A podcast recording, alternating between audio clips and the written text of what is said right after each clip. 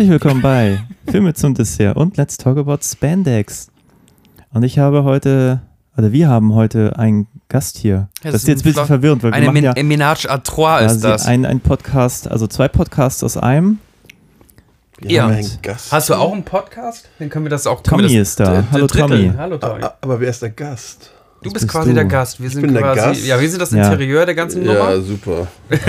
Verdammte Scheiße. Es gab schon Zeiten, da saßen wir hier zu zweit und jetzt bin ich plötzlich nur noch der Gast. Der Gast mit dem billigsten Ja, ja. Mikrofon. Das ist, Ich bin also der Gast. Ich habe das billigste Mikrofon. ist okay. Ja, du hörst dich bestimmt ganz wunderbar an. Ja, ich gebe mir Mühe. Ja, wir kommen jetzt in das Gespräch zu Ja, dritt, wir drei das fängt Hübschen. fürchterlich an. Aber wir haben ja neulich über Paul W. Anderson gesprochen, über einen sehr, sehr schlimmen Film, Monster Hunter. Ja. Und wir haben jetzt gedacht, ähm, Wir setzen unsere Paul W. Anderson Reise fort. Das ist jetzt der weil er hat meist. bessere Filme gemacht als Monster Hunter. Und einen haben wir heute ich geguckt. nicht. Hoffe ich. Vielleicht. Das äh, nimm ja nicht das äh, Fazit nehmen des Gesprächs Fazit vorweg. Aber wir haben ein Frühwerk von ihm geguckt und das kann man einfach mal sagen. Das ist einfach faktisch richtig, dass er nach dem ähm, Achtungserfolg Mortal Kombat, den wir auch schon besprochen haben, klickt euch rein in die Episode, ähm, seine, keine Ahnung, ist das eine Alien-Fantasie oder seine Hellraiser in Space-Fantasie? Also, wie hat er einen Horrorfilm im All umgesetzt? Genau. Event Horizon von 1997. Sehr gut. Hoffen wir ebenfalls. Ja, ja. Ja. Okay, gut. Das okay, ist mein Kommentar für heute. Ja, Ja, ja. ja, Der, der Gast äh, sagt ja, ja und damit ziehe ich mich zurück. Nein, wir haben ja extra ein bisschen so auch äh, Horror, Horror präferiert, weil Horror ja dein Lieblingsgenre auch ist oder eins deiner Lieblingsgenres. Sind wir da aber das Ja. fehlinformiert? Also, ja, wie gesagt, ich, ich probiere mich durch. Ne? Also nicht spitz. ich finde Horror gut, wenn es gut ist und es gibt ja sehr viel Schlechtes. Also ich bin jetzt niemand, der, egal was es ist, äh, ich da, da meine Freude daran habe. So Slasher-Film oder so, das ist nicht so meins zum Beispiel. Aber ja, so Horror finde ich schon irgendwie, weiß ich nicht. Vielleicht warte ich immer auf den, auf den Augenblick, wo ich was fühle. Ich einen deswegen, deswegen gucke. endlich, endlich was Ich spüren. möchte etwas spüren in meinem Leben, deswegen gucke ich Horror. Bin auf der Suche. Äh, ewig Suchender.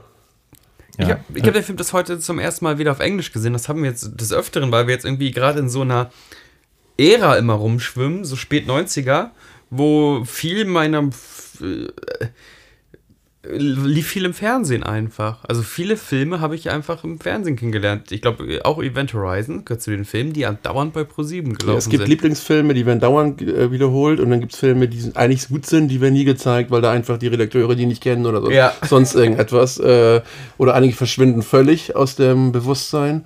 Ich habe mich mit meiner Schwester mal unterhalten. Ich weiß nicht, ob ihr Shirley Temple kennt, die Schauspielerin. Ja. Die Kinderschau Früher liefen die dauernd im Fernsehen. Es läuft nie mehr ein Film von ihr im Fernsehen. Überhaupt nicht mehr.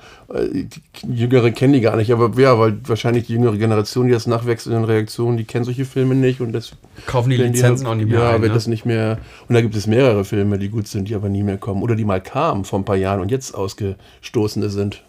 Aber das wäre auch meine erste Frage. Ihr habt den ja alle schon mal gesehen. Mhm. Ich ja auch. Äh, wann habt ihr den denn das erste Mal geguckt? Könnt ihr euch noch erinnern? Ich kann dir jetzt nicht ein Ja sagen, aber es gab mal in der Bravo Screen Fun. Das war das Filmmagazin von der Bravo, ja. Ähm, da wurde der Film mal als äh, irgendwie das gruseligste seit geschnitten Brot. Ich weiß gar nicht, geschnitten Brot ist gar nicht so wahnsinnig gruselig, fällt mir bei der Metapher gerade auf. Aber wirklich ein, ein, ein super Horrorschocker angepriesen. Ähm, und war ich auf jeden Fall heiß wie Frittenfett, den zu sehen. Und äh, Sam Neill kannte ich eigentlich nur als ähm, ja, Helden von, von Jurassic Park. Mir ist immer so, als wenn du mir den mal ge gegeben hast als DVD das erste Mal. Ich habe ihn tausendmal im Fernsehen gesehen, aber mir ist so, als wenn ich tatsächlich das erste Mal ihn auf DVD gesehen habe. Das kann sein. Also. Und ich bin ja nicht so ein Science-Fiction-Mensch, so. Das gucke ich nicht so gerne. Aber das war eben sehr, sehr horror-esk, also sehr viel, ja, typische Horror-Elemente und der war dann schon irgendwie interessant. Also ich, gruselig fand ich ihn nicht, weil ich fast nichts gruselig finde, aber er war zumindest sehr Du bist interessant. abgestumpft. Ich bin abgestumpft. Das geht alles nicht mehr. Hast du den wieder in deinem Programm Kilo und Geestag geguckt, Arno 1898? Ähm, Ein Jahr nachher. Ich kann mich nicht erinnern, den im Kino gesehen zu haben. Nee, ich glaube, der lief da auch nicht. Ich habe auch gerade nachgelesen, der Film war wohl auch äh, bei Erscheinen nicht besonders erfolgreich. Mhm. Ich weiß gar nicht, ob der hier ein großes Kino-Release hatte oder direkt damals auf noch VHS rauskam.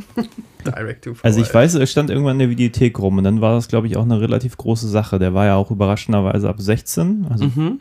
ich meine, wenn man ihn heute guckt, ist der jetzt nicht so schlimm, aber ich glaube, bei Erscheinen 98 war das schon noch ein relativ brutaler Film, der normalerweise auch mit einer 18er Freigabe normalerweise da gestanden hätte und nicht Ja. mit 16. Und ja, ich weiß, das war ein großes Ding. Und ich habe den damals auch geguckt und fand ihn auch ziemlich gruselig auch. Also so, jetzt nicht mild gruselig, sage ich Mhm. mal. Unheimlich, irgendwie so Hellraiser, ähm, so als Hellraiser im Weltraum habe ich es abgespeichert. Und aber auch seitdem nicht mehr, ich kann mich nicht erinnern, ihn nochmal gesehen zu haben. Oder wenn dann nur in Ausschnitten oder sowas. Ist eh schwierig, ne? Wie du Horrorfilme versuchst nochmal aufzuwärmen und äh, irgendwie deinen Nostalgiefaktor daraus nimmst und, und zu analysieren. Mir ist das wahnsinnig schwer gefallen. Ich weiß auch noch nicht richtig, wie ich ihn fand. Wollen wir ganz kurz zur Handlung kommen und dann un unsere Erwartung und, und unsere Kritik abzufeuern? Ja, lass uns doch mit dem Inhalt anfangen. Kannst du das machen oder soll ich das Soll ich machen? das mal oder Tommy, versuchen? du es Nö. Ich finde, dass ihr seid da viel besser drin. Ja, ehrlich jetzt. Ich, ich, ich manchmal äh, drifte ich so ab und dann sagt ihr was und dann, wo, wo, was war da gerade? Also ich glaube, ihr seid da viel besser drin. Ja gut, also wir haben ein Raumschiff-Setup. Äh, Mhm. Ich weiß jetzt nicht, wie das Raumschiff heißt, aber so ein kleines Raumschiff ist irgendwo unterwegs und die haben so einen Wissenschaftler an Bord gespielt von Sam Neill und sind auf so einer Special Mission, wissen nicht genau wohin. Auf jeden Fall finden sie irgendwann die titelgebende Event Horizon. Das ist ein Schiff, was angeblich irgendwann äh, lost gegangen ist, aber eigentlich, und da weiß Sam Neill mehr, weil er war der Erbauer des Mhm. Schiffes, ähm, hat dieses Schiff die Fähigkeiten, irgendwie das Universum um, also Die Zeit zu falten sozusagen. ja, die, So das Universum zu falten und Ja. dann sozusagen nicht Große mit, mit Strecken zurück. über Mhm. Überlichtgeschwindigkeit von A nach B zu kommen, sondern quasi durch so, ein- so ein Morph-Ding irgendwie in andere Welten vorzustoßen. Und ganz offenbar ist das passiert mit dem Schiff, das war jahrelang weg, jetzt ist es wieder aufgetaucht und diese Crew mit ihm wollen jetzt erforschen, was damit passiert ist. Und surprise, die alte Crew ist nicht da und die Überwachungssysteme, womit sie leben, scannen, spielen verrückt und dann passieren komische Dinge. Und surprise, äh, dieses Raumschiff war offenbar auf der anderen Seite des Universums in irgendeiner Hölle und hat dann sozusagen höllenähnliche Fähigkeiten mitgebracht, um jetzt diese Crew in Wahnsinn zu treiben und dann werden sie alle dezimiert. Punkt. Punkt. Ja, und am Ende, also wir haben erstmal den subtilen Horror des, des von wegen Traumata werden erlebt von den einzelnen Crewmitgliedern, bis es am Ende dann wirklich in Richtung, ja nicht Body Horror, aber schon einfach straight äh, blutiger Horror mit Monster, äh, mit übersinnlichen Kräften, mit feuerspuckenden Und lustig irgendwie haben sie animierten diese, diese. Halluzinationen von irgendwelchen äh, Traumata, die sie selber erlebt haben. Die Mutter Ja. muss ihr Kind verlassen und sieht ihr Kind immer. Ähm, der eine musste, da musste den, den, den einen, einen äh, Soldaten zurücklassen auf einem brennenden Schiff, den Ja. sieht er vor sich.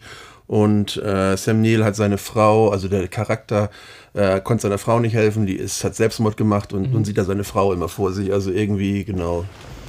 Genau, also diese, er ist sehr subtil und am Ende macht es ganz viel Krach, Bumm und Leute werden durch die Gegend geworfen und Feuer und hast nicht Ja, ich habe immer nur so irgend so, so einen Pseudo-Pitch vor Augen, wo wahrscheinlich irgendjemand gesagt hat, hey, wir machen irgendwas wie Solaris meets Hellraiser oder Ja, so. das ist ein guter Vergleich. eigentlich. Und ähm, genau, da sind wir dann auch irgendwo. Und ich finde von der Ästhetik, also ich habe mich jetzt mehrfach erinnert gefühlt an Mächte des Wahnsinns, also natürlich auch wegen Sam Neill, ja, aber auch Sam weil Neill. Sam Das Neill ist verrückt eine wird. sehr ähnliche Rolle, fast. Ja. genau. Die inoffizielle Fortsetzung. Irgendwie sieht Und auch fast genauso aus. Flash-Effekte und alles ist sehr, sehr ähnlich eigentlich. Ist ja aber auch beides 90er. Ja, und ich glaube auch immer sehr wissen auch von Alien, also das ist diese, diese Mutter dieser Science-Fiction-Horrorfilme, Ja.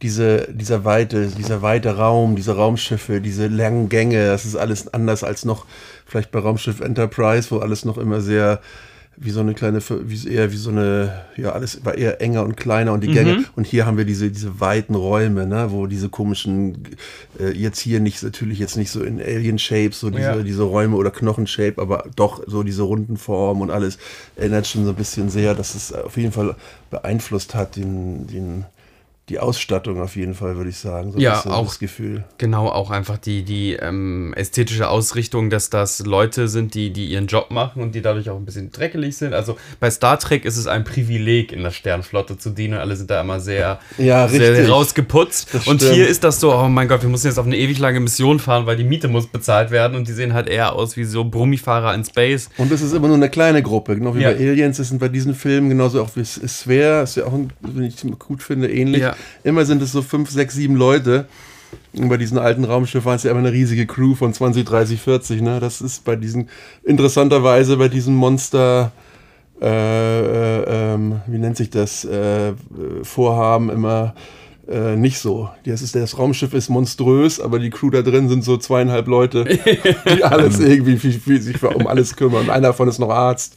Ich habe auch den Eindruck, die haben immer alle keinen Bock. Die sind hier auch irgendwie alle am Rauchen und ja ähm, wenn dann Sam Neill, so der NSA wird, glaube ich, auch einmal gesagt. So NSA, die, der gehört zu NSA. Der, der, wichtigste Mensch auf diesem Schiff, ihm wird halt die ganze Zeit ins Wort gefallen, die sind voll genervt, weil er es denen nicht. Äh, Fühlst du das, Christian? Fühlst du das, der, der, wichtigste Mensch im Raum zu sein, dem man dort ins Wort gefallen wird? Genau. also, ja, mir ist das Gefühl durchaus bekannt, ja. ähm, Nee, aber es ist einfach bezeichnend, weil du hast ja normalerweise Militär so eine Rangordnung, die, die strikt eingehalten mhm. wird und es fällt halt doch immer wieder auf, dass in solchen Filmen eigentlich das, was normal wäre, halt komplett ausgeschaltet wird für einen Unterhaltungsfaktor, dass immer alle ja, aber, auch, aber es funktioniert so vorlaut sind und alle also wenn das jetzt so eine, so eine stocksteife Crew wäre, ich nehme wie Star Trek oder so, ja. so dass es so alle rauchen, alle am Kaffee. Hast du noch einen Kaffee? Die eine, oh, der mhm. Kaffee ist kalt und so. Also wie bringt das so die, diese Raumschiff-Crew eigentlich in so eine so normale Leute, die irgendwo arbeiten. Also es macht es so ein bisschen ähm, agreeable, also für, für einen so ein bisschen mehr, man, man fühlt sich da wahrscheinlich eher, kann man sich damit identifizieren, als wenn das jetzt irgendwie solche, alle so eine Offiziersgehabe haben oder so eine komische Rangordnung, wo dann der eine, jawohl, Sir und so, also so ist das irgendwie gefälliger. Haben sie auch fast, glaube ich, alle heutzutage, diese Science-Fiction-Filme, eher so eine, so eine Buddy-Crew, so, ne? Hm. Working 9 to 5 sackt halt und sackt auch noch in 2047, auch wenn es äh, auf dem Raumschiff ist. Ähm, wir okay, wir sind 2022, der Film spielt in 2047. Ja, es ist ja mal jemand hier anhört später in ein paar also Jahren. Laut des Films wurde jemand in 25 Jahren diesen Podcast hört. Oh, Was haben die Leute ein, 2022 oh, denn über? Der ist vor einem Jahr erst gemacht worden, der Podcast. Wir haben jetzt 2048. Also wenn ich mich recht entsinne, wird im Vorspann behauptet, 2015 besiedelt die Menschheit den Mars. Mhm. Hat Elon Musk noch nicht geschafft. Nee, hm. ich glaube, da sind wir ein bisschen hinterher. Das, äh, ist der Film sehr realistisch? Äh, was, meinst du mit realistisch? Nein, das war ein Scherz. Ja, gut, Gott sei Dank. Ich dachte, jetzt müssen wir Filme nach Realismus ähm, bewerten. Ähm, ja, kommen wir doch mal ganz kurz zu Crew, oder beziehungsweise erstmal, das ist doch von den Kritikerstimmen her Paul W. Andersons bester Film, nicht wahr? Ich glaube ja. Wird er so ich gehandelt? Glaub, also sicherlich nicht sein schlechtester. Ja, das mit mir. Also wir haben ja neulich schon mal über ihn gesprochen, bei dem unsäglichen Monster Hunter. Ja. Und da ist mir zum Beispiel Soldier mit Kurt Russell so ein bisschen entfleucht, den ich eigentlich auch ganz gut finde. Das war richtig peinlich, ne? Ja. Kurt Russell-Film vergessen. Peinlich. Ja, nein, weil wir irgendwie waren wir so, ja, hat ja nur Resident Evil gemacht. Entfleucht.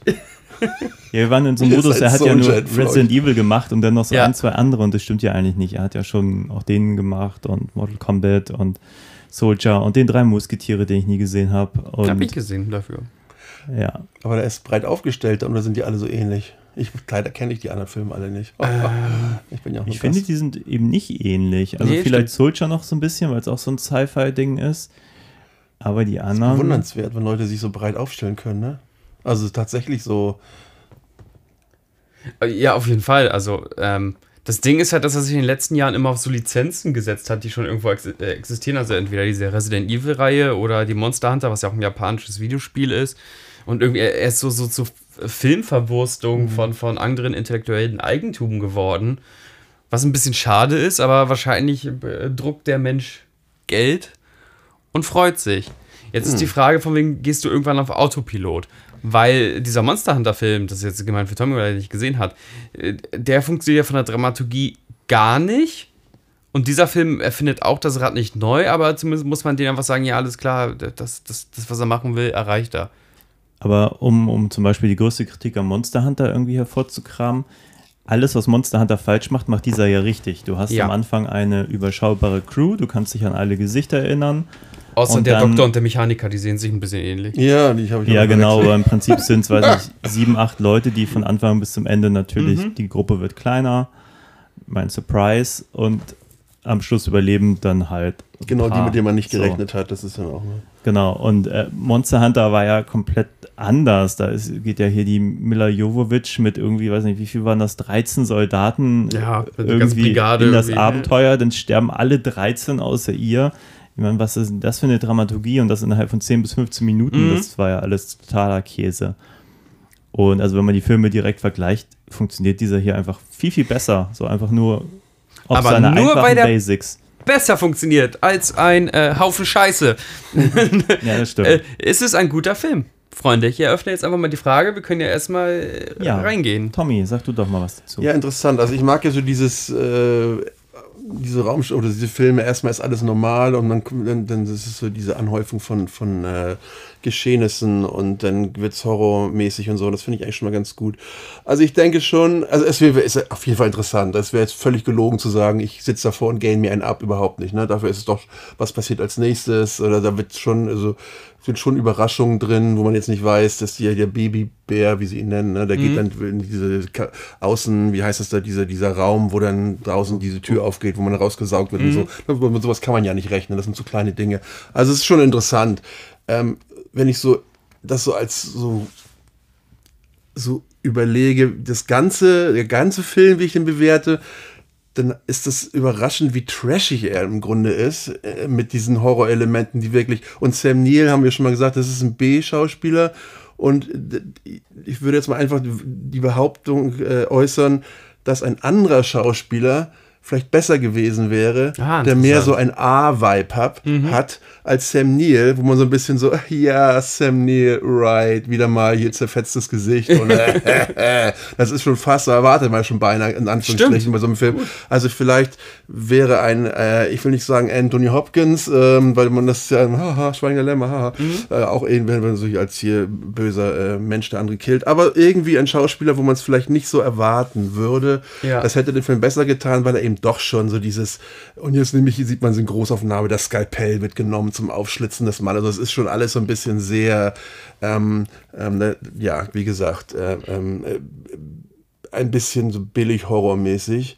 Und ähm, um das etwas aufzuwerten, hätte man, denke ich mal, anders besetzen können.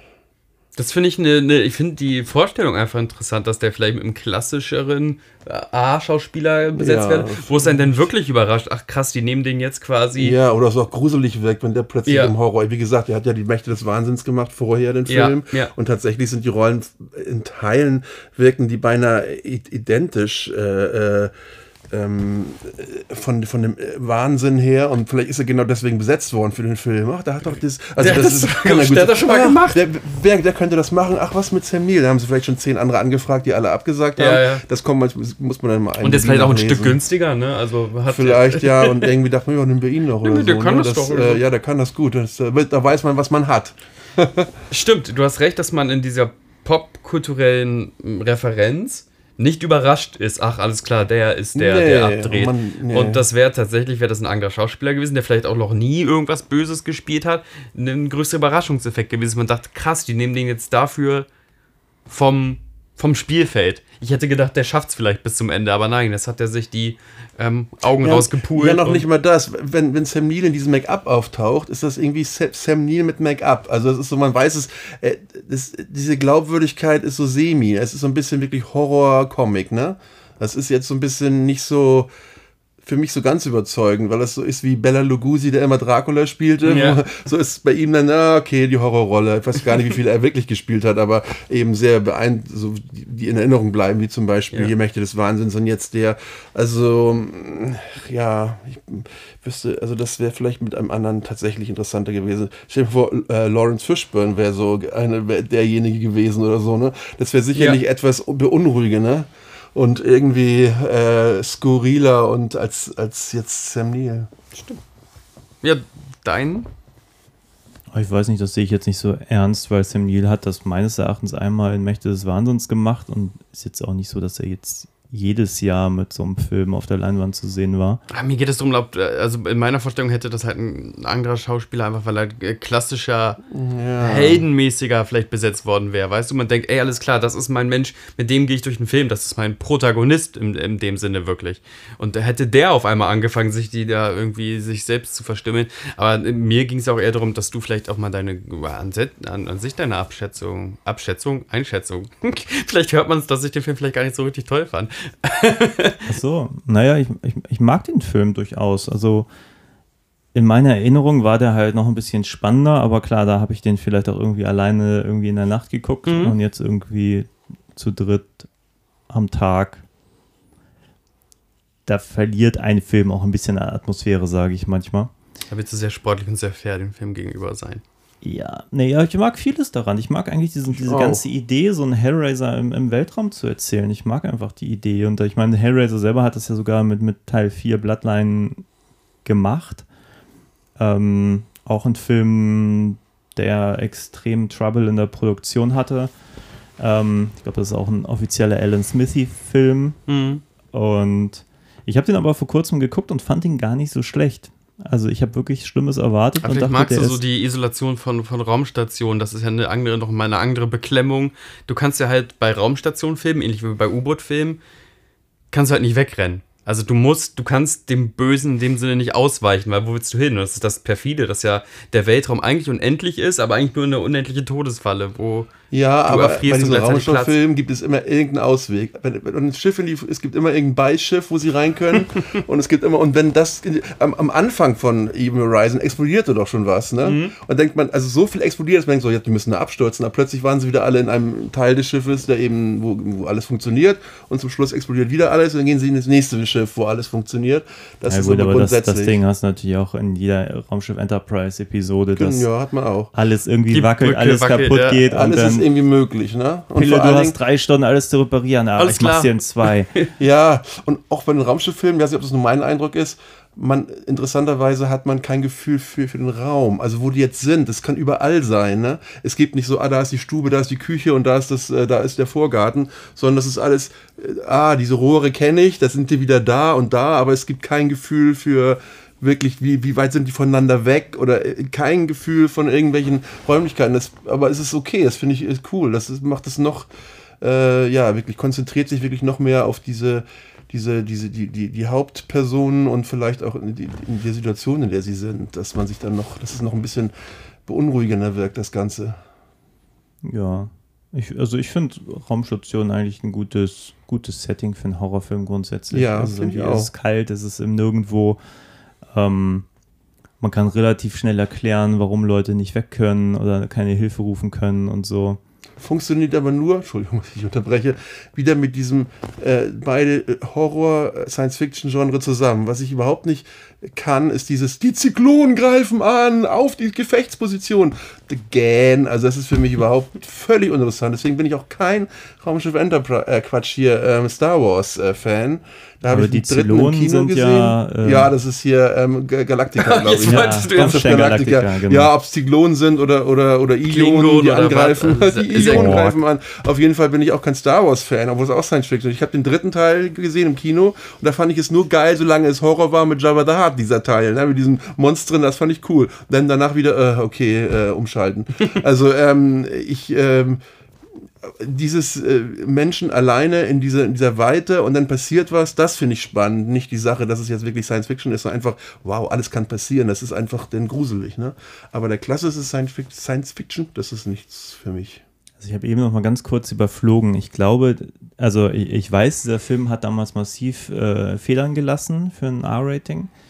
Und ich habe gerade nachgeschaut, der sollte ursprünglich eine halbe Stunde länger sein. Halbe Stunde, das ist Wow. schon viel. Und ich habe nur kurz überflogen, was es da für Szenen gab. Äh, in einer soll Sam Neill so wie so eine Spider irgendwo runterklettern und man sieht vor allem diese ganzen, diese, die ganzen Verstümmelungs-, diese Orgiengeschichte, die hier in den kurzen Flashes irgendwie Mhm. angedeutet wird und vieles mehr. Ähm, bei einigen Sachen verstehe ich, dass Produzenten das vielleicht in dem Moment nicht so geil fanden, weil der Film ist ja so ziemlich ziemlich harmlos, deswegen auch die 16er Freigabe. Aber wenn es natürlich wirklich mehr so in Richtung Hellraiser ging. Hellraiser ist zum Beispiel auch so ein Film, wo ich mich immer frage, das war schon, glaube ich, ein glückliches Unterfangen, dass man so einen Film machen konnte, der dann auch einfach so auch rausgekommen ist. Weil Hellraiser zum Beispiel überhaupt gar keinen Spaß macht. eigentlich. ähm, Das ist kein Fun-Film und eigentlich ist der in seiner, der steht so für mich so ein bisschen außerhalb zu irgendwie allen anderen Franchises, die irgendwie irgendwie was Lustiges haben. Und Hellraiser, halt irgendwie gar hat, nicht. So. Hat ja aber auch immer, alle Hellraiser-Filme hatten immer ein, ein entschieden geringeres Budget noch. Ähm, Genau, das mag der Unterschied gewesen Und sein. musste halt, konnte echt schon echt so, so Horror-Fetisch-Fans anlocken Naja, und konnte sich äh, refinanzieren. Das war auch eine andere Zeit. Es gab noch keine weder VHS noch, noch DVD. VHS gab es natürlich, aber keiner hatte das. Und diese Filme, es gab eben Filme, die, die, die heute direkt zur DVD gehen, die gab es damals auch im Kino. Ich habe Ja. immer als, als Jugendlicher gesehen, der weiße Killer. Das ist so extrem low budget weißer Hai, ne? Aber also extrem low budget. Der, der lief tatsächlich lief da mal im Fernsehen. Das ist ein, ein, ein Schrott, ne? Ja. Und der lief im Kino. Und dann habe ich gesehen, wo ich da gar nicht rein durfte eigentlich. Aber egal. Auf jeden Fall, ähm, ja, wurden damals eben auch, ähm, da hatten alle Filme die Berechtigung im Kino zu laufen, weil es nichts anderes gab. Und so hat äh, Hellraiser musste keinen, musste nicht viele Leute anziehen, eben nur die Leute, die Horror gut fanden. Das musste nicht irgendwie im ersten Kino der Stadt sein, das konnte irgendwie im kleinen Kino Ja. sein. Also das war sicherlich noch eine andere Zeit als heute. Ähm, ja, da lief eben alles im Kino, ne? Genau, und Freddy und ähm, auch gewissermaßen Jason. Jason wurde ja auch irgendwann lustig. Also nicht, dass Jason dauernd Witze gerissen hat, aber wenn Jason da irgendwie Leute in den Schlafsack packt und dann den Schlafsack so mehrmals gegen so einen Baum haut, das ist ja, das ist ja ähm, Tom and Jerry. Ähm, Genau, ich meine aber ein paar unterhaltsame Momente gibt es ja hier auch. Also wenn hier der, ich habe mir den Namen nicht gemerkt, aber der eine weggeschleudert wird vom Raumschiff und dann sagt, ich muss jetzt irgendwie wieder zurück Okay, und das kann ist dann ja, mit ja. seinem Druckluftding dann wieder Richtung Raumschiff zurück äh, sich, sich äh, schießen. Dann ist das, haben wir auch äh, an unseren Kommentaren gemerkt, dann doch ein Ding, was so fürs Publikum gemacht ja wurde. klar, ist das fürs Publikum Vor gemacht. allem die, die Klischeekiste hoch 5, ne? Also da haben wir den, den schwarzen Lawrence, äh, Lawrence Fishburne. Burn, ist das richtig? Fishburne? Ja. Burn, Fishburne? Ja, Burn. Fishburne. Da fällt das, ob er jetzt schwarz oder weiß ist, ist völlig egal. Die Rolle ist, die steht nur für sich. Und dann haben sie aber den typischen Klischee-Schwarzen, ne? Der diesen, diesen äh, Southern Akzent hat, diesen, diesen Ja, schwarzen funny- funny black Akzent. guy, ja. Immer, "Ey, äh, äh, what's that? Kann es gar nicht nachmachen. Auf jeden Fall egal. Auf jeden Fall, der auch immer so, so Sprüche klopft. Am Anfang sagt er zu dieser einen, was weiß ich, äh, Crewmitglied, genau, willst du was Schwarzes in dir haben? Haha. Und das sind die beiden, die nachher überleben. Ne? Diejenige, die er angemacht hat und der, der sie blöd anmacht, das sind die beiden Überlebenden von dem ganzen Dilemma. Aber ja, er sorgt so für diesen Comic Relief ne? mit, seinen, mit seinen Sprüchen und seinem, ja, so ein bisschen Gangslang. Hast du jetzt schon gesagt, wie du den fandest, den Film, äh, äh, Basti? Ja, du bist ein bisschen kritisch, hast du gesagt. Warum Ja, denn ein bisschen, weil ähm, ich finde, also ich fand den auch unterhaltsam. Ich gebe euch beiden recht, ich saß ja auch nicht, ich habe gegähnt, so. Ich habe den auch eine ganze genau. Weile lang jetzt nicht geguckt. Ähm, aber ich dachte einfach so von wegen, der ist aber in seiner Art und Weise, jetzt könnte man sagen, das ist jeder Film, du Heuchler. Gerade ich, äh, als jemand, der ja auch den Marvel-Filmen viel abgewinnen kann. Äh, für mich war das irgendwie so, so ein Potpourri, so Best-of-Ideen aus anderen Filmen. Also da war so ein bisschen Kann Torture sein. Porn drin, da war so ein bisschen, ja wie gesagt, ich fand es fast schon zu nah am Alien-Formular. Ähm, dann so Sachen, aber angepoppt, kulturelle Referenzen. Im Grunde war das auch irgendwie fast schon so ein Doom-Film. Man muss sagen, müsste ich mich sogar anlesen, ob er sich da hat inspirieren von lassen, weil im Grunde ist die ganze Geschichte ähm, äh, große Parallelen zu der Handlung von Doom. Jetzt sagt man, hä, Doom hat eine Handlung. Ja, das Videospiel, dieser äh, Urvater der Ego-Shooter hat eine ziemlich ähnliche Handlung, dass irgendjemand äh, mit so einem Portal Strecken machen wollte zur Erde und zum Mars und dann aus Versehen quasi die Hölle so anpiekt. Und da ging denn das mit Doom Ups. los? Weil wenn der Film 97 ist, das kann schon Doom ist, ist vorher gewesen.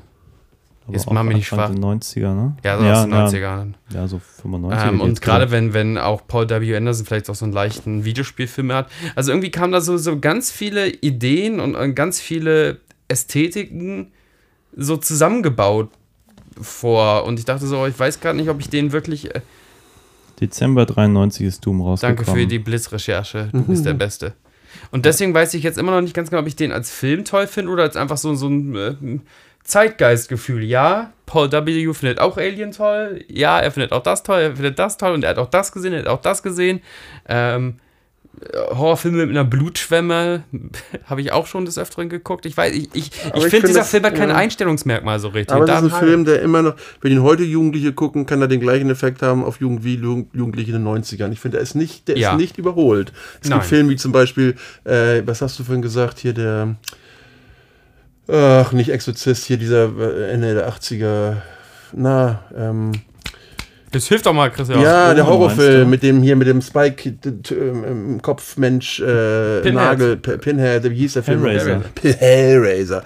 Der ist, das ist zum Beispiel, wenn du den guckst, weißt du sofort dated, ne? Das alles ist überholt, alles wirkt altmodisch in dem Film, auch wenn man ihn auch daran seinen Spaß haben kann. Aber dieser Film, Even Horizon, ich finde, der wirkt nicht überholt, wenn man ihn guckt. Also ich glaube, was hier relativ clever ist im Vergleich zu Monster Hunter, die haben ja hier CGI eingesetzt und teilweise sieht es auch nicht so gut aus, aber es ist, finde ich, nicht so nicht so relevant für die Handlung. Nee, genau. Also sie haben Gott sei Dank keine Bösewichter versucht, komplett mhm. CGI zu mhm. animieren, sondern nur mal so Sachen, die so wegen Gravitation so Wasserblasen und sowas oder hier so ein paar Gegenstände. Ne? Oder mal irgendwie so ein Feuerding, wo man denkt, ah, naja, könnte besser aussehen, aber nichts, wo man denkt, okay, das ist jetzt halt richtig scheiße so. Er hat eben auch ein echt gutes Budget. Er wirkt überhaupt nicht billig, ne? Das ist Nein, ein ganz großer Vorteil für den Film auch. Nicht, dass man sagt, so, ah, da wird so eine Gurke abgedreht. mal eben, das ist so richtig, äh, da haben sie richtig schon Geld reingestopft. Die Sets ne? sehen richtig man. gut aus, finde ich. Ja, ja absolut. Schauspieler sind Wirklich alle gut. durchweg gut. ja, sind sie auch.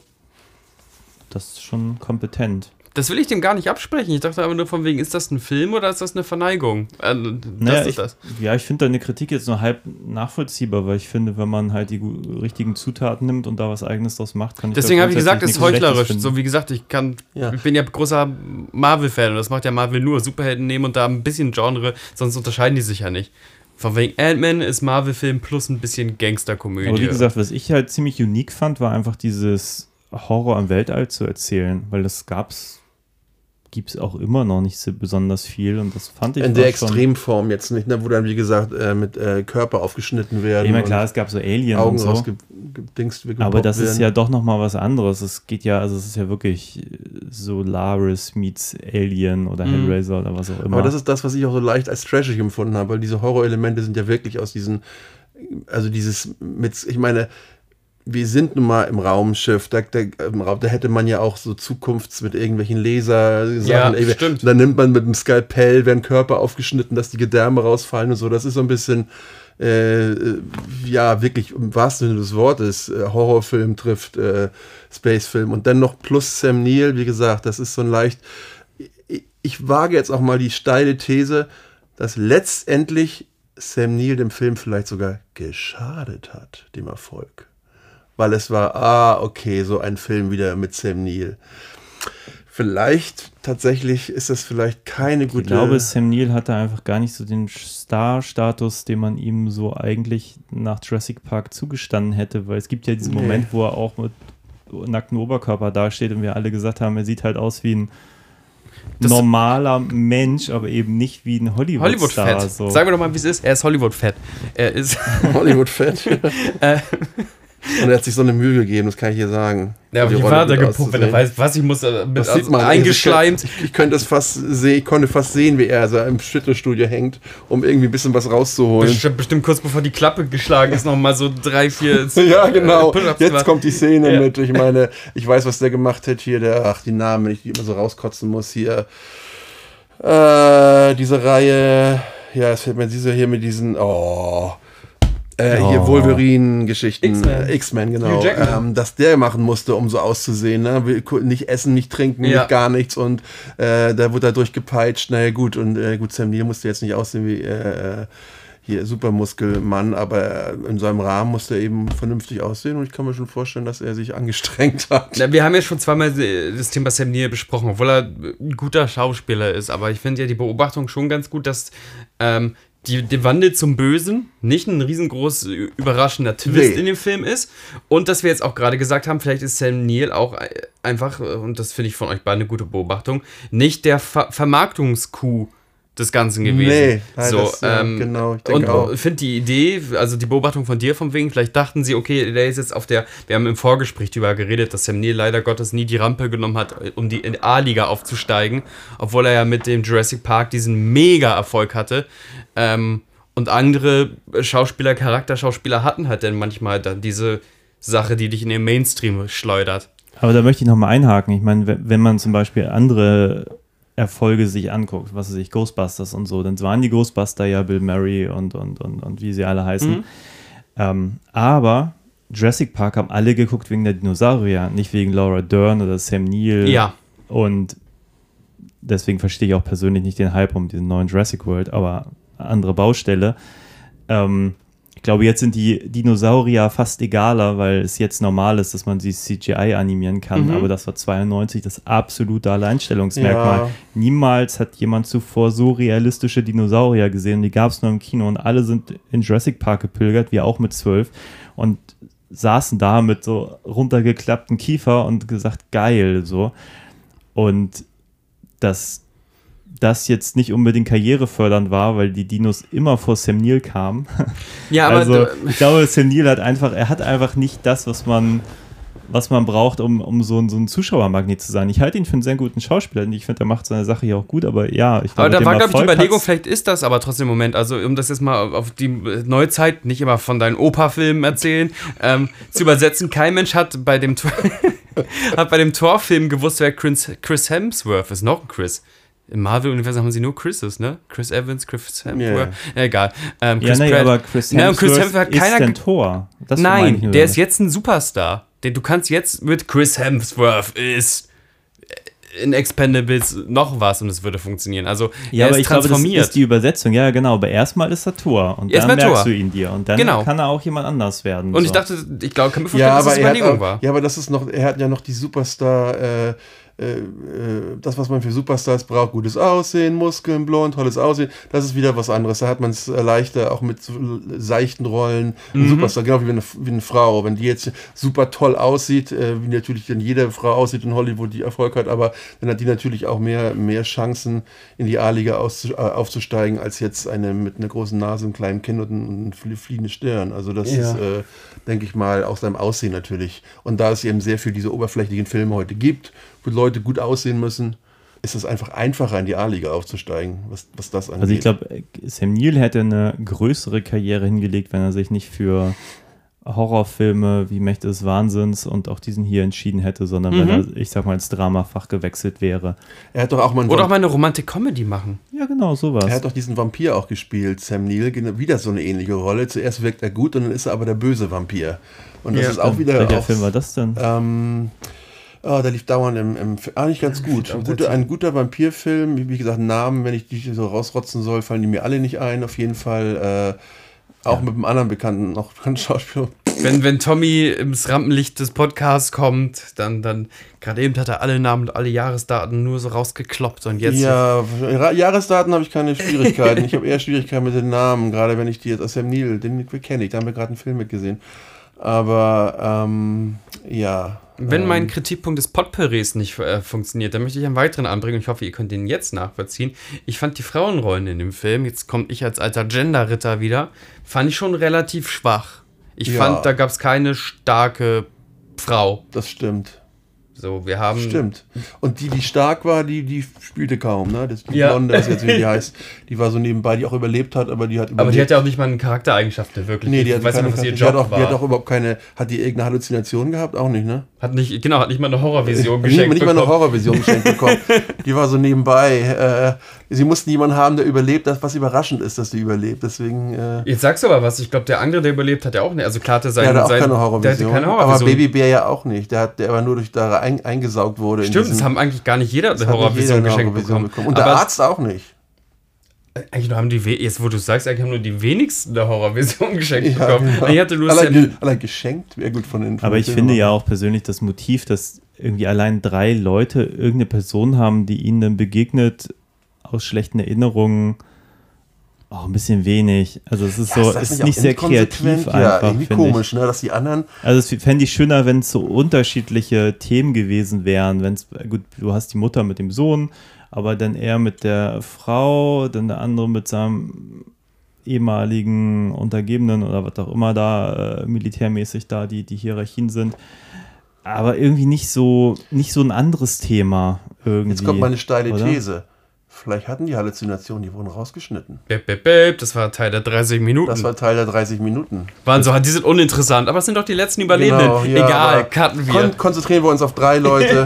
Ja, aber es kann natürlich sein, wenn Das sieben Leute sein. Flashbacks haben, dass es auch echt ein bisschen träge wird. Ne? Also, ich meine, man sagt immer, okay, wir wollen auch eigentlich die Gewalt sehen, so, die in so einem Film drin ist.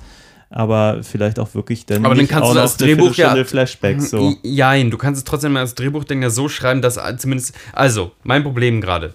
Ähm, beide Überlebenden des Films, Spoiler, Spoiler, zwei überleben die ganze Nummer, sind relativ unberührt von dem Horror, der auf dem Schiff angeht. Ich meine, eine der Personen, die überlebt, ist 80% des Films draußen äh, den Flügel reparieren und äh, die andere Frau guckt dauernd auf den Scanner und hat halt gar nichts von dieser ganzen Horror. Und einmal hat sie versucht, Sam Neill zu, zu, äh, hier, zu überwältigen, da wurde sie durch die Gegend geschmissen und war voll Blut und wurde fast rausgesaugt. Also beide Aber das mussten- mal beiseite genommen. Beide mussten nicht über ihren Horrorschatten Nee, springen. Beide haben keine Nee. sogenannte Heroes Journey. Beide sind mehr oder weniger, äh, jetzt kann man sagen, oh, das ist aber auch clever, mehr oder weniger durch Zufall die Überlebenden, aber nicht, weil sie irgendwas gemacht haben, die die Handlung krass be beeinflusst Gar nicht, hat. überhaupt nicht. Und da ist, wie gesagt, die Frage, weil eine halbe Stunde ist viel. Eine halbe Stunde war nicht nur Horror. Also ob da man, man gesagt hat, okay, wir nehmen die, die, die Halluzination von ihr, von der Blonden, sag ich mal, nennen wir sie die Blonde. Nehmen wir die Blonde. wir wissen ja den Namen auch Wir, nicht. nessen, ja, wir, wir nehmen die Halluzination von ihr raus und da aber fünf, sechs Szenen da vielleicht vorkommen, müssen wir natürlich alle rausnehmen und dann letztendlich ja, fällt, fällt der Charakter ein bisschen unterm Tisch natürlich. Ne? Ja, wer A cuttet, muss auch B cutten. Ja aber A-Cut muss, genau, der A-Cut muss B-Cut. Genau, eine weise Erkenntnis. Ja, was wolltest du sagen, bevor ich gesagt habe, äh, sch- schwache Frauen und schwache Überlebende? Das kann ich nur beipflichten. Also ich hatte so. Also ich finde, die Figuren funktionieren halbwegs. Also ich kann mich an alle erinnern, dass sie da waren so. Genau, das stimmt. Das Aber stimmt. ja, so jetzt jedem eine wirklich vernünftige Backstory zu geben und so einen eigenen Charakter, das schafft der Film dann auch nicht so richtig. Und ich finde dann die Motive halt auch schwach. So dieses Mutter-Sohn-Ding. Ich meine, du hast ja ganz recht, zu Recht angemerkt, irgendwann, wenn dieser Sohn da einen erscheint und sie dann dem Mhm. hinterhergeht, da wissen die ja eigentlich schon, dass sie alle Visionen haben. Und das wäre natürlich auch mal spannend Außer gewesen. die Blonde, wenn, die hat dann gesessen und hat auf ihre Vision gewartet, die Arme. Genau, aber es wäre ja mal spannend War gewesen, wenn neidisch. wenigstens eine Person in einem Film, von dem alle zu dem Zeitpunkt Mhm. wissen, dass es diese Vision gibt, sich aktiv mal dagegen, Dagegen entscheidet. Ja, dieser. Vision nachzugehen und irgendwas dagegen zu tun. Und dann hätte das Böse ja auch wieder noch irgendwelche Tricks anwenden müssen, um sie doch dann irgendwie umzubringen oder sie dann doch irgendwie Ja, oder zu diesem anderen Mechaniker-Dude, mit dem sie ja da rumgerannt ist, wir reden jetzt von dieser Sohn-Szene, einfach Ja. sagen so, ey, ich sehe gerade was, ich sehe gerade mal, also warum, warum äh, reden die nicht mal drüber, was die da so erleben? Aber komischerweise, vielleicht ist das auch rausgeschnitten. Genau, das, das kann, man kann immer sagen, wurde rausgeschnitten. Ja, es wurde wahrscheinlich Also, Aber trotzdem, jetzt, in, wenn man das so im Revue passieren lässt, dann stellt man sich die Fragen. Wenn man es guckt, äh, habe ich mir die Frage nicht gestellt. Also, Ja, doch, ich warum mir geht in jetzt da Fall- hinterher? Das ist so ein bisschen mal, man sagt Na, ich kurz mir aber im in dem Kopf, Fall aber- halt schon, weil ich dachte so, das finde ich jetzt ein bisschen zu billig, weil sie, die waren ja schon auf der Flucht ins andere Schiff und sie hat ja auch genau diese Menge an, an, An Sauerstoff, Zeug die sie brauchen, ja. mitgenommen, was sie genau brauchen, Ja, um genau, ja, das, das, das ärgert mich denn. Aber ich bin nicht so, oh, jetzt geht die da wieder hin. Aber nicht, dass ich jetzt Ja, und dann sieht sie das, so das Kind und eigentlich logisch sind die ja schon schlauer. Und klar, andererseits siehst du, da Theorie- ist ja. dann auch schon wieder die, die, dieser, dieser Kern des Raumschiffs und natürlich kann der das Mhm. sie auch beeinflussen. Also man hinterfragt das, glaube ich, auch jetzt nicht zu doll. Nee, und genau. trotzdem hätte ich mir nur gewünscht, dass es so ein bisschen mehr Cleverness auch von den Figuren gibt, dass ich sage, okay, jetzt Jetzt machen sie auch mal ich was sehr das erfrischend. Böse. Wäre das Ja. Skript so gewesen, von wegen dieser Schmidt oder wie er ist, fragt, ist was los? Und sie sagt, ja, das Raumschiff versucht schon wieder meinen Kopf zu ficken. So, das fände ich, fänd ich sehr witzig, wenn die langsam auch vielleicht auch alle genervt wären. dass immer so, oh ja, ich sehe schon wieder blutige Menschen. Warte Weil mal. eigentlich sind die am Anfang sehr clever. Also ich meine, Mhm. äh, die haben ja alle wirklich ganz kurz irgendwie die ersten Visionen und dann sagt Lawrence Fishburne ja schon, hey, das da stimmt irgendwas nicht, wir haben alle Visionen. Du hast ja auch zu Recht angemerkt, eine Szene später ist er schon wieder jemand ganz anders so Skeptiker, seiner ja. Figur, dass er gleich wieder, was, hier ist nichts nix Seltsames auf diesem Schiff. Konzentriert euch, bleibt bei eurem Job. du hast Ja, aber gerade das was hat er auch anderes sogar schon gesagt. gesagt, nachdem er diese äh, Vision hatte, ne? Da Ja, genau. auch drüber lustig gemacht, wie so, eben sieht er diesen Typen da, jetzt sagt er so ein Ja, vor allem spricht ja alle auf die Vision an und danach Ja. ist er so, ja, hier gibt's nichts auf diesem Schiff. Diszipliniert euch mal, reißt euch mal zusammen. aber sag mal, dieser Arzt, der nachher ja auch so aufgeschnitten wird, wo wir immer sagen, der andere, der ihm so ähnlich sieht, Ja. ne? Ich weiß nicht, was das für eine Funktion war. Der ist doch komplett verschwunden, oder? Ich weiß gar nicht, was mit ihm passiert. Der ist große Teile des Films einfach weg. Der ist einfach weg. Der, der, der taucht plötzlich nie mehr auf. Also da kann man Ja, aber die sehen, haben, doch, doch, es gab so einen ganz ja? kurzen Moment, wo er so Hellraiser-mäßig so, das- so Fleischklumpen irgendwo ja. rangehangen wurde. Und ich glaube, das ist wirklich der Schere Ja, aber das, wie gefallen. gesagt, äh, hast du, glaube ich, das Film, glaube ich, gesagt, eine halbe Stunde weggeschnitten. Das haben sie nochmal. Ähm, ähm, Das ist so eine Lösung für alles. ja, ja, ist doch so. Ich meine, plötzlich kommt ein Flashback. Ich meine, der, der ist ja erstmal weg, der Charakter. Ja. Nee, ohne nee, aber du sahst es wird. danach, aber ganz kurz hast du es gesehen, dass er so, dass so sein Fleisch da so aufgehangen Na, war. der, Ja, da, das aber ist es- aber zwischendurch Es in wird, der ja nicht Handlung drin. es wird ja nicht thematisiert. Wo, wo sind die Leute plötzlich alle? Die sind auf einmal alle weg. Und ziemlich zum Schluss des Films sieht man dann so, so, so, so kleine Cuts aneinander, wo da dann irgendwie gefoltert wird. Das mussten sie sowieso reinmachen. Es kann ja sogar sein, dass das nie vorgesehen war, dieser Lauf, sondern dass sie das zusammengeschnitten haben aus den aktu aktuellen Szenen, die sie gedreht haben. Das kann natürlich auch sein. Aber dass die Leute gar nicht mehr auftauchen, das wird weder thematisiert von den Leuten, die da im Schiff sind, noch äh, dass die, der, ist, der Typ ist plötzlich verschwunden. Ohne dass ja, das irgendjemand stimmt. sagt, aber ich meine, die, die Logiklöcher hast du ja auch schon, dass sie ja vorher ist das Schiff ja auch leer und dann ist ja doch eine Leiche da, aber die anderen Mhm. sind auch weg und da fragt man sich natürlich auch schon, wo sind die eigentlich alle? Ja, da hat sich das keiner. Gut, man sah natürlich diese Blutklebestellen die ganze Zeit über. Ja, genau, Film Blut war da, Wand. so, An- in der jedem äh, Kasten da war also so Fett irgendwie gerippt, so, irgendwie so Knochen und Blut irgendwie dagegen gepresst. Aber ähm, wie gesagt, ähm, ja. Ist die, ultimative, ist die ultimative Verteidigung, dass wir diesen anderen Cut nicht Aber das ist so haben. lustig. Mir ist das, dass dieser eine Typ einfach so verschwindet und man macht sich keine Gedanken. Das ist mir nie aufgefallen. Und ich kann mir vorstellen, als sie diesen Film Probe gezeigt haben in den Kinos, was ja immer passiert, ähm, da können ja die Leute auch teilweise dann raufschreiben, was sie finden von dem Film, was sie besser machen würden und so. Da haben sie vielleicht rausgekriegt, dass er gar nicht vermisst wurde. Deswegen haben sie es sowieso so gelassen. Ja, das ist ja. Musste ich auch schon machen. Kriegt jeder einen Zettel, muss man raufkritzeln, was er findet davon. Wen würden sie am ehesten rausschneiden? Genau. Weil, Wie finden sie diesen Film? Ja gut, aber ich meine, das merkt man wahrscheinlich auch im Schnitt, dass man denkt, okay, diese Figur, die hatte vielleicht mal irgendwie in irgendeiner Drehbuchfassung einen größeren Sinn und irgendwann ist sie halt nur noch so schmückendes Beiwerk und dann ist natürlich nachher im Schnitt spätestens oder vielleicht auch beim Drehen schon dann die Entscheidung, okay, die Line geben wir lieber jemandem anderen, der eh eher, sag mal, zum Teil des Hauptcasts gehört, als so ein Nebencharakter ist oder so. des Drehs. Ich glaube immer, ein Drehbuch wird so oft geschrieben und nochmal geschrieben und umgeschrieben. Ich glaube, das, das Drehbuch ist immer das Logischste wahrscheinlich von allem. Und wenn dann gefilmt wird, dann brechen Teile weg und dann versucht man Teile zu ersetzen. Das gute beste Beispiel ist ja, glaube ich, ähm, die Frauen von Stepford, die Neuverfilmung, die ja völlig katastrophal. Die einzige DVD, die ich jemals zurückgebracht habe, nachdem ich sie geguckt habe, habe ich noch nie gemacht. Ich weiß, es war so eine mega Enttäuschung, ich kann es gar nicht beschreiben. Da ist es einfach so, dass zum Schluss, kennen wir ja, kommt raus bei dem neuen Stepford-Film, dass alle Frauen irgendwie so, ein- so einen Computerchip im Kopf haben, der sie zu Hausfrauen machen. Und trotzdem gibt es eine Szene, wo, wo Nicole Kidman sich da liegen sieht, als Puppe, als Roboter, was gar nicht funktioniert. Haben sie jetzt einen Chip im Kopf oder sind sie Sind sie Roboter? Maschinen, ja. Das ist völlig unlogisch. Und da weiß ich, dass bei diesem Film sehr viel, äh, also wirklich die Produzenten und die gegeneinander gearbeitet wurde und dadurch ist der ganze Film äh, äh, zermetzelt worden auch. Und das ist ein typisches Beispiel dafür. Im Endschnitt nachher äh, kommt was raus, was mit hundertprozentig natürlich nicht so im Drehbuch normalerweise geplant war. Das ist wahrscheinlich bei, bei Even Horizon auch passiert. Genau. Aber wir können natürlich eigentlich jetzt ja nur sozusagen die Fassung bewerten, die wir auch gesehen haben, die es gibt. Und da. Ja, ich würde gerne die andere Fassung bewerten. Meine Fantasiefassung. Aber ich mag Ich hab sie den in meinem Kopf trotzdem. umgeschnitten. Also ich finde, der Film ist, der hat, hat echt schmale, da geht irgendwas um die 90 Minuten. Das tut irgendwie nicht weh. Nee, er funktioniert Das ist trotzdem. durch- Ich finde den auch nicht kreuzkacke, das muss ich mal kurz festsetzen, auch wenn ich im Mecker-Oper war. Ich fand den einfach nur Ja, ich, mittelmäßig. ich finde das Ende jetzt auch eher nicht so geil. Das suggeriert irgendwie ganz viel, aber macht irgendwie, wie du sagst, auch keinen Punkt so. Und es fehlt die Katze wie in Alien. Was gibt's noch? Komischerweise fand ich das Ende wieder ganz gut. Das ist noch so ein kleines äh, Vorsicht, Spoiler, dass sie nochmal der Helm hoch und dann sieht sie nochmal, das ist ihre Fantasie zum Schluss. Das stimmt, sieht da ist sie ihre nochmal Fantasie. den, äh, den Sam Neill nochmal, wie er dann, also diese, da- das finde ich okay. Also das muss jetzt nicht immer ein Trommelwirbel und dann, ich denke, was vielleicht dann eher, wo man sagt, wo ist das richtige Ende oder so, dass das letztendlich das Ergebnis davon ist, dass teilweise eben man mit dem Charakter gar nicht so mitgefühlt hat, weil die Mhm. einfach gar nicht richtig da waren. Oder man sieht ja auch, dass da drei Leute in diesem, in dem Eben, die haben sind, Junior-Bär Wo, wo, wo ist der? Äh, aus Der war doch auch. Und ich meine, man sieht in diesem äh, Flashback auch, dass Junior-Bär darum gequält wird.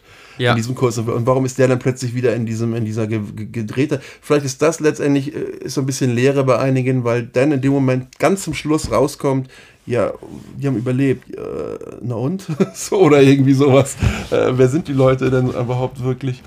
Ähm, ja, auf, und es haben natürlich auch, muss man sagen, die überlebt, von denen man es am wenigsten erwartet hat. Äh, alle Hauptpersonen, die eine Rolle hatten, sind alle tot eigentlich. Ja, auf jeden Fall, die in irgendeiner Art und Weise irgendwas lernen mussten und irgendwelche heldenhaften Ja, Opfer genau. bringen mussten, also einfach Heldentaten gemacht haben. Das sind ja im Grunde, sind das, also, also am, am lustigsten ist halt wirklich dieser, dieser Comic-Relief-Charakter, der die ganze Zeit nur draußen den Flügel repariert, dann wird er weggeschleudert, dann kommt er wieder, Ja. weiß auch gar nicht, was da los ist, klatscht gegen das Fenster, ähm, auf ihn wird geschossen und dann ist er gerettet. So, also der, hat- der hat ja wirklich mit dieser ganzen dämonischen Sache nichts tangiert Nee, gar nicht. tangiert worden. Ähm, und äh, das ist schon echt schräg, dass man nicht irgendwie in irgendeiner Drehbuchfassung gesagt hat, wollen wir denen irgendwie nicht irgendwas zu tun geben? Also wollen wir denen nicht irgendeinen Faktor geben, damit von wegen ohne sie hätten wir es nicht geschafft, äh, Wie das gesagt, Böse zu Ich sag vertreiben. nur halbe Stunde weg, ne? Das hättest du uns nicht erzählen sollen, Christian. Das war ein Fehler. Wir hätten einen ganz anderen Film bewertet. Hätten wir gedacht, dass das. Äh, Naja, ich meine, aber ja, es ist natürlich auch ein bisschen krass, dass da, man, man erzählt die Geschichte von so einem Schiff, was offenbar irgendwie die, die Hölle irgendwie aus der anderen Seite des Universums irgendwie in unsere Hemisphären gebracht hat. Und dann ist so die einzige Agenda, so ein paar Leute von so einem dahergeflogenen Schiff irgendwie äh, wahnsinnig werden zu lassen und sich umbringen zu lassen, anstatt dann wenigstens so den Masterplan zu verfolgen. Wir wollen jetzt Richtung Erde oder Mhm. wir wollen jetzt äh, den Wahnsinn spreaden oder das Universum aus den Angeln heben. Das ist schon von den Stakes auch relativ klein, was das Böse hier irgendwie vorhat. Stimmt, der Höllenlord möchte aber immer nur so drei, vier Popelmenschen haben, die er, an denen er weiter rumpopeln kann. ich finde das auch. Irgendwie ist das so komisch. Also, diese, dieses Kind, was sie sieht, ist eine Halluzination. Sie sieht ein, klein, Ja. ein kleines Kind. So. Man denkt, das ist so ihre Halluzination. Aber als sie runterstürzt, guckt das Kind über diesen Rand und grinst, ne? Ja. das geht so irgendwie aus der normalen heraus, aus dieser Halluzination. Das ist dann ja eher das personifizierte Böse, was auch irgendwie Gestalt von dem Kind annimmt. Das fand ich irgendwie jetzt äh, eigenartig. Irgendwie war das äh, putzig. Das putzig böse Äh, Kind. putzig böse, ja. Es war irgendwie eigen, es war irgendwie äh, äh, Guck, und da auch, das ist wieder das Ding, von wegen äh, blasse Kinder, die durch Gänge laufen, sind creepy. Ja, nehmen wir mit rein. Ähm, sich so selbst drehende Räume, Ja, die aussehen wie so ein. Fleischwolf. Ist geil, nehmen wir rein. obwohl, Ähm. ob, obwohl, die, obwohl die Frau, die Selbstmord gemacht hat, die ihm die Augen da ausquetscht, ist natürlich auch eher. Das ist Shining irgendwie. Ja, aber die will wieder so das. Beste wieder. Die Frau, die ihn da halb verstümmelt, will ja, Ja. irgendwie das Beste. Aber das Kind, was so rübergrinst, ist ja so, hey, hey du bist tot. Das ist ja fast so eine, so eine ganz reale Freude, so, ne? Das ist eigenartig. Aber ja, du hast recht, ne? Das Kind, was da irgendwie. Das sind einfach so äh, Sachen, die sich da Paul W. und die, die Autoren genommen haben, die einfach ganz klare Referenzpunkte über das anderen Horror-Dingern sind. So, ähm, ist ja auch okay, kann man ja auch Spaß mit haben. Ich, Ja, man kann das Rad nicht neu erfinden, ne? Das ist immer der Punkt. Ja, aber ich, ich denke mir halt, in diesem Fall finde ich das aber okay. Die haben, also ich meine, das ist jetzt, ich will den Film auch nicht inter, intellektuell wertvoller machen, als er ist. Der ist halt einfach okaye Unterhaltung und das Finde finde ich auch. delivert er aber sehr gut. Mhm. Ähm, nur ich glaube, wir haben jetzt einfach den direkten Vergleich mit dem letzten Paul W., der hat so da gar nichts funktioniert, wo ich mir denke, Nee, der hat das ist ja irgendwie alles verlernt, was er mal konnte. Und ich finde, wenn, das, wenn man so präsentiert wie hier, macht mir das Spaß. Den Film gucke ich bestimmt irgendwann in, in zehn Jahren dann nochmal irgendwann. Wir Da habe ich gar kein Problem mit. Wenn es ProSieben dann noch gibt, dann treffen wir Und der uns. Film hat es immerhin geschafft, trotz dieser ganzen Horrorelemente. Man würde nicht sagen, ich habe einen B-Film gesehen. Das würde man komischerweise nicht so sagen. Nee, finde ich ne? auch nicht. Ich würde finde man der nicht über die ist Lippen sehr, kriegen. sehr wertig. Ja, das ist Und sehr fertig. unpeinlich für Finde ich 90er. Au- Außer am Ende, wenn dann auf einmal dieser. Techno-Beat einsetzt. Also diese. Ah, die Musik ist nicht Ja, so die geil. Musik zum Schluss, ja, verstehe Ja, ich. da- das ist das einzige Mal, wo es so eine 90er-Jahre-Peinlichkeit gibt. Aber Aber es gibt so- keinen Typen, der sich auf einmal eine Cap rückwärts aufsetzt. Es gibt keinen so einen Heavy-Metal-Rock-Rap-Misch, der einfach mittendrin im, im Film da so rein. Also viele 90er-Jahre-Peinlichkeiten werden da ganz Ich glaube nicht, dass, dass da jemanden geschadet hat von den Schauspielern der Film. Das es ja auch mal gibt, ne, was Leute. Ja, und ich fand das Raumschiff sah ganz cool aus. Ich habe irgendwann mal gedacht, das sieht ja auch so ein bisschen aus von vorne wie so ein ähm, so ein Piranha-Fisch. So. Das habe ich nie so gesehen. Ich jetzt, Aber hey, es freut mich, dass du das so gesehen hast. Ja, es gab so irgendwie eine Einstellung, wo ich dachte, vielleicht haben sie auch so ein Piranha so als, als Vorlage genommen für das Schiff von vorne. Ich finde das eher cool, wo ich vorhin sagte, dass man nicht mehr weiß, wo oben und unten ist bei diesen Schiffen, was man nicht mehr weiß, wo befindet man sich, dass auch teilweise die Schiffe von außen so aussehen, dass man sie auch gar nicht einordnen kann. Man könnte jetzt nicht sagen, ich zeichne mal eben das Schiff von Even Horizon nach. Ich könnte schon Raumschiff Enterprise nachzeichnen, aber ich wüsste jetzt nicht, wie ich das Schiff, diese ganzen verschiedenen Brücken und kleinen Bälle und kleinen Kammern und so, auch von außen her habe ich jetzt gar keine richtige Form, die ich, an die ich mich erinnern kann. Ja. Aber da muss ich auch sagen, da fand ich diesen Film auch irgendwie schön verspielt. Da hatte irgendwie der Paul W. auch noch irgendwie Lust, irgendwie rumzuprobieren. Ähm, wir haben am Anfang irgendwie kurz über Sam Raimi gesprochen Mhm. und dann auch kam direkt die Einstellung, wo- Sam Neill auf diesem Schiff ist und die Kamera sich so, ähm, wie Ja, nennt man das, um so die eigene Achse ja. nach hinten drehte und man auch nicht wusste, wo oben und unten ist. Fand Ja. ich auch schön. Interessant ist einfach die enorme Ähnlichkeit zu Sphere. Unfassbare Ähnlichkeit. Auch wieder eine kleine Crew, auch auf einem Schiff, unter Wasser irgendwie, aber irgendwie auch im Weltall, weiß nicht so genau. Wieder irgendwelche, äh, diese, diese, dieser Ball mit dieser, wo die reingesaugt werden, ist genau das gleiche, genau wie, die- wie Babybär reingesaugt wird, so werden die, so tauchen die auch ein in diesen, und danach, wenn man eingetaucht ist, materi material, materialisieren sich Ängste, genau wie in dem Film. Ich finde das ich unwahrscheinlich weiß gerade ähnlich. gar nicht, von wann Sphere ist, aber das Ja, ist ja habt die doch gesagt, der ist creepy, ne? Der ist Das gruseliger müsste auch der Anfang jetzt. der 90er sein. Ja, Sphere ist ein Michael Crichton-Roman, der dann Mhm. verfilmt wurde. Und das spielt zwar in einem U-Boot, aber da ist eben so dieser, dieser außerirdische Energieball oder irgendwie sowas. Ja, das Und der ist gruseliger, hast ja, du aber gesagt. ich bin mir echt nicht sicher, ob der wirklich jetzt im Meer spielt. Ich, mir ist immer so, als wenn der auch irgendwie auf, im Weltall spielt, vielleicht. Oder Nee, habe ich das nee, immer nur gedacht? Unter Wasser. Ganz sicher. Ja, aber die haben doch auch einen Raumanzug an und so, ne? Ja. Also irgendwie, ich, ich, das ist das interessant, dass du spielt das in einem U-Boot. Also. Da gibt es gar Prügelt keine Frage. Aber klar, die natürlich haben die so, so, wie nennt man denn das? Aber jetzt erzähl doch mal, ist der jetzt gruseliger? auch Fragst du zum dritten Mal. Also der ist auf keinen Fall, der ist null Trash. Dustin Hoffmann spielt mit die Hauptrolle. ja. Er hat kein null Trash-Faktor, Okay. also null. Er ist auf jeden Fall, es ist in dem Sinne spannender, weil man rauskriegen will, was ist passiert. Also hier ist das nicht so ganz, äh, also es ist schon, es ist so, so viel Ähnlichkeit. Die kommen auf dieses Schiff, da ist alles leer und, und die sehen dann auch irgendwie, sitzt auch, sitzt dann Toter. Nee, die finden, ach ja Gott, das Schiff soll in den 40er Jahren gestrandet sein irgendwie, aber die, nee, gar nicht wahr, jetzt, aber die haben eine Dose, die älter ist oder jünger ist, ich habe keine Ahnung mehr.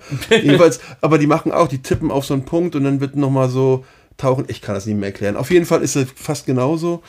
Ähm, ja, lang ist der auch, also ist der auf jeden Fall, ich glaube, es ist ein langer Film und er ist mysteriös und ich kann auch mal nicht, aber Horror ist es jetzt nicht, weil da, also die klassischen Horrorelemente gibt es da nicht wie hier. Und die Ängste, die materialisieren sich, aber die machen auch was. Also äh, teilweise, also die, die eine stirbt, die wird von Qualen tot gemacht. Irgendwie. Oh. Aber die Qualen, und dann die Qualen gibt es auch, aber die Qualen hat sie erschaffen. Also in ihren Gedanken, die sehen die Qualen, die sehen aber, haben komisch keine Geschlechtsmerkmale oder sonst was und die hat sie in ihren Gedanken erschaffen. Also es ist schon irgendwie eigenartiger Film, aber zu empfehlen. Ich bin immer noch ganz verwirrt mit dem U-Boot. Das ist, ich hätte immer gesagt, das spielt im Weltraum. Dann kommst du mit deinem U-Boot. Aber das stimmt natürlich. Die Qualen sind selten im Weltraum. Quallen Ähm, ins Bett. Aber ich weiß nicht genau, warum das denn so future-mäßig alles ist. Denn die, die, die. Ge- Ah! Okay, jetzt erinnere ich mich, dass die abgesenkt werden wegen diesem Druckausgleich. Dann haben sie alle diese Piepsstimmen. ich habe den Film nicht gesehen. Haben sie alle Piepstimmen? Ja, einmal kurz in dieser Druckluftkammer. Und Also das bei mir kommt, ist weil es sie über abgesenkt 20 werden. Jahre her. Wie gesagt, ich habe den Roman gelesen und dann, glaube ich, noch den Film geguckt, aber vielleicht den Film auch nur so halb, weil ich ja den Roman Das kannte. ist Tiefsee, jetzt erinnere ich mich auch wieder, das ist Tiefsee, aber es ist fast das gleiche. aber so ein, ja, ist ja, über den reden wir jetzt aber auch gar nicht. Aber Sorry. also es wundert mich gar nicht, weil jetzt spät. auch im, im Vergleich habe ich auch gedacht, ich habe mich jetzt auch ein bisschen an Below erinnert, diesen Mhm. Horrorfilm im U-Boot, äh, über den wir auch kurz sprachen. der auch gut ist, ist auch wirklich gut. Und das, ich finde die Parallele durchaus nachvollziehbar, dass man so Raumschiff mit Unterwasser durchaus gleichsetzen kann, so, weil es einfach die von den Gegebenheiten Ist sich ja gar das nicht so Gleiche, massiv also unterscheidet. Ja. Man sagt ja auch immer, ein Film muss Humor haben. Wenn, wenn kein Humor in der Film hat, dann sucht sich das Publikum Humor. Ne? Es, kommt immer darauf an. Also ich zum Beispiel, wenn wir von, wir reden nicht über Below, aber da ist zum Beispiel auch null Humor und trotzdem funktioniert der, ne? Und ähm, das kann doch passieren, dass, es- aber da muss es schon wirklich gut sein, ne? Gute Schauspieler, gutes Skript, gut, alles gut. Ähm, und alles, was passiert, muss irgendwie, darf nicht zu, zu, zu idiotisch sein. Gutes Fazit. Bitte sei nicht zu idiotisch. Ja, genau. also äh, bei zu skurrilen Sachen ohne Humor, ja, es ist echt, ich glaube, es gibt echt ganz schwer Rezepte zu finden. Ne? Okay. Wollen wir dann so ein finales Fazit hier noch zu Event Horizon ziehen? Ja, ich glaube, wir haben uns echt schon. Äh, Also ich tot finde, gesagt. man kann ihn auf jeden Fall, ich würde ihn auch wieder gucken, wenn er kommt, weil es eben so viel passiert und das ist halt immer interessant. Die einzelnen Teile, die passieren, sind interessant und ähm, gruselig natürlich nicht mehr, weil ich ihn kenne, aber er ist einfach wertig, kein, kein B-Film-Charakter und äh, kann man auf jeden Fall gucken, wenn man auf Horror steht und ein bisschen auf Science Fiction, ja. Ich bereue ihn auch nicht geguckt zu haben. War, war witzig. Danke, danke, Jungs. Ja. Ja, ich fand ihn auch schön. Kann man immer mal wieder gucken. Ich glaube, wir haben alles gesagt, was das ist Dann, zu dann, sagen binde, binde das Gespräch doch mal ab mit, mit Weiterempfehlen und 5-Sterne-Bewertung. Das der ganzen Quatsch, den man im Podcast sagen muss. Ach, jeder muss seine Sterne von 1 bis 5 geben. Nee, nee, man sagt immer am Ende vom Podcast, muss man sagen, hey, wenn ihr das toll fandet, dann Ja. empfehlt unseren Podcast Man doch kann gerne weiter und so bei Spotify oder bla, iTunes bla, bla. bewerten oder Kommentare schreiben. Das hilft dem Algorithmus nämlich. Genau. Oh gut, dann sag ja, das aber auch. für die Mecha Aber schreibt uns doch irgendwie lieber auf irgendeiner Plattform, welchen Paul W. Anderson wir vielleicht mal besprechen sollen. Ja, und schreibt mir mal irgendwie jemand, ob Sphere und Below jetzt gruseliger waren als äh, Event Horizon. Genau. Da haben die beiden nämlich jetzt auch Bei echt damit so urlange her. Aber vielleicht gucken wir mal einen von denen. Schreibt aber nur Hashtag gruselig in äh, Ja, macht, iTunes. macht irgendwas. So. Habt einen schönen Tag. Auf Wiedersehen. Danke, bye. Und der Assistent sagt auch Tschüss.